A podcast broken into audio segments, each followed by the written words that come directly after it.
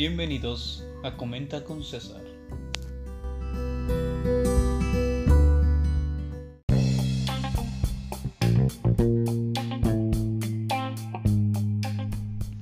Hola, ¿qué tal amigos? Bienvenidos. Mi nombre es César Daniel Reyes Cruz, estudiante de la Escuela Normal Experimental de Tepozculula del estado de Oaxaca. Actualmente me cuento cursando el quinto semestre en la licenciatura de Educación Primaria. Durante mi formación como futuro docente y estando en prácticas y teniendo una oportunidad de estar en el servicio con AFE durante un año, me he percatado de muchas de las acciones que en las lecturas o que nuestra formación y los instrumentos de información que nos dan me ha ayudado a permitirme a darme cuenta de todas estas palabras y de lo que venimos a hablar durante este pequeño podcast. Mucho he hablado y mucho también he escuchado sobre el no querer ser un maestro tradicionalista. Y la famosa palabra, el de no quiero implementar lo tradicionalista, no quiero enseñar a la escuela tradicionalista, no quiero ser un maestro que forme parte más de la escuela tradicionalista. Cuando uno está en la escuela y es, es el, el que empieza esta formación como docente, se implementan con muchas ganas pero a esta palabra de lo tradicionalista y no querer permanecer a ellos, se ha hablado de mucho como lo he comentado, pero muy poco de la palabra innovar. La palabra innovar no la he escuchado. Para serles sinceros, he escuchado la palabra modernización. El encontrar nuevos métodos, el utilizar los medios digitales, el ser más prácticos, más lúdicos, pero ¿acaso eso es parte de la modernización? Por supuesto, lo es, sin evitarle.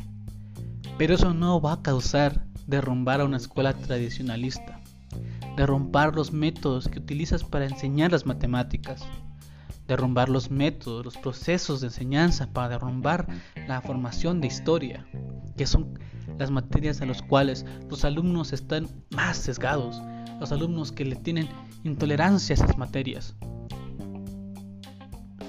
La modernización no te va a ayudar a eso. Va a ser una herramienta, pero no te va a ayudar. La innovación, en cambio, sí. La innovación es el proceso que se debe elegir. En la enseñanza afecta la, a la manera tradicionalista al corazón de la escuela. Con la parte y el significado de innovar, genera unos nuevos significados para la educación. No se puede volver hacia atrás. La nueva ciudadanía que tenemos hoy en día es cambiante y constantemente lo hace. Un ejemplo, anteriormente cuando yo estaba más joven, estaba en la secundaria, veía modelos o personas, esos famosos youtubers, que se burlaban de las personas que exageraban demasiado la forma de comportarse, de hacer sus videos. Pero hoy en día, las personas que se burlaban de esas acciones adoptan esa circunstancia para poder crecer. Hoy en día se trata la ciudadanía de eso, de que es cambiante. Las ideas cambian, pero la escuela nunca. La forma de enseñar tampoco, pero la manera de innovar sí lo permite. Pues esto trata de asociar a un mismo acto de significado. ¿A qué me refiero?